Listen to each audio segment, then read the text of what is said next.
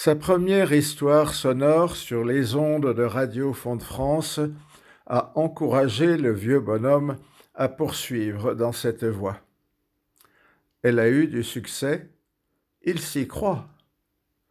Je me voyais déjà en haut de l'affiche, en dix fois plus gros que n'importe qui, mon nom s'étalait. Je me voyais déjà adulé riche, signant mes photos aux admirateurs qui se bousculaient. Un soupçon de nostalgie, un éclair de lucidité, la fatigue du quotidien que la mort peut achever. Malgré son pastis, le vieux bonhomme est un peu triste, un tout petit peu. Il voit, il sent, il écoute, il regarde ce qui se passe autour de lui. Bien peu de gens et de choses. Il contemple les fleurs dans leur peau sur sa terrasse. Elles lui font beaucoup de bien, par leur beauté, leur vitalité en ce temps de printemps. Dans cet air doucereux, mélancolique, il chante Que sont mes amis devenus que j'avais de si près tenus et tant aimés. Ils ont été trop clairsemés, je crois le vent les a ôtés. L'amour est morte, ce sont amis que vent emporte et ils vantaient devant ma porte, les emportant. Je ne sais pas d'où ça vient, ça. De plus, comme sa pratique de consommation apéritive ne semblait avoir offusqué personne, le vieux bonhomme continue, modérément bien entendu. Il contemple le petit jardin de sa terrasse un petit morceau de bonheur, alors que le malheur rôde autour de lui. Parmi la trentaine d'espèces qui garnissent ses pots et qu'il regarde, certaines sont là depuis longtemps, comme ce rosier ancien parfumé nommé Lady Emma Hamilton. L'année dernière, il lui avait donné des inquiétudes de maladie.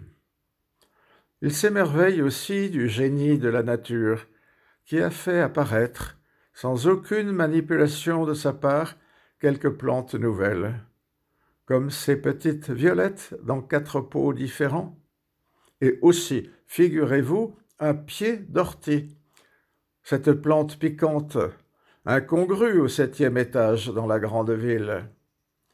Cette ortie, il la soigne.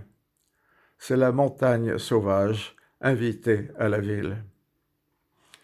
Le moral du vieux bonhomme vole bas. L'âme solitude est lourde à porter.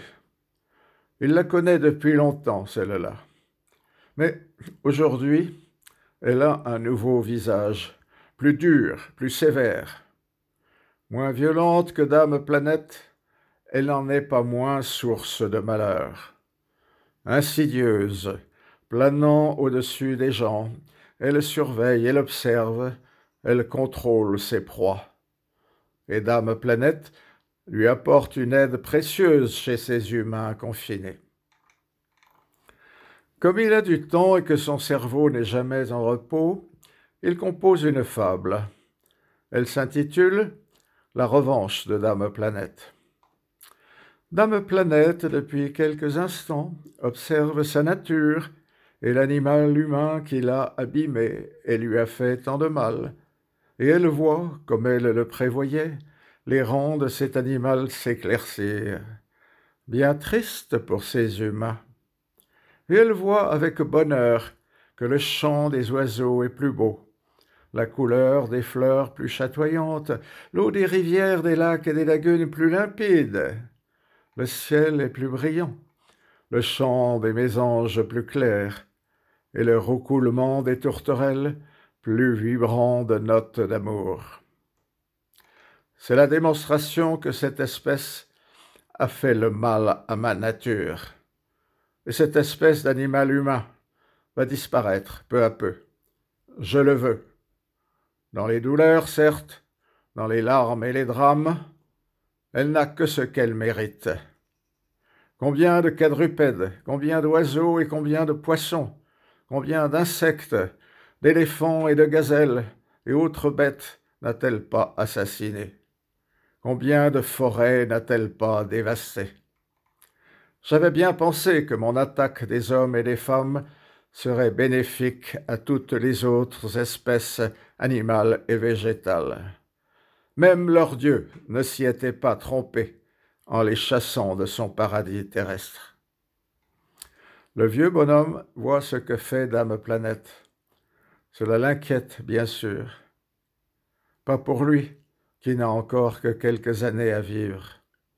Il pense à sa progéniture et il a peur. Mais philosophe quand même, il retourne à son pastis.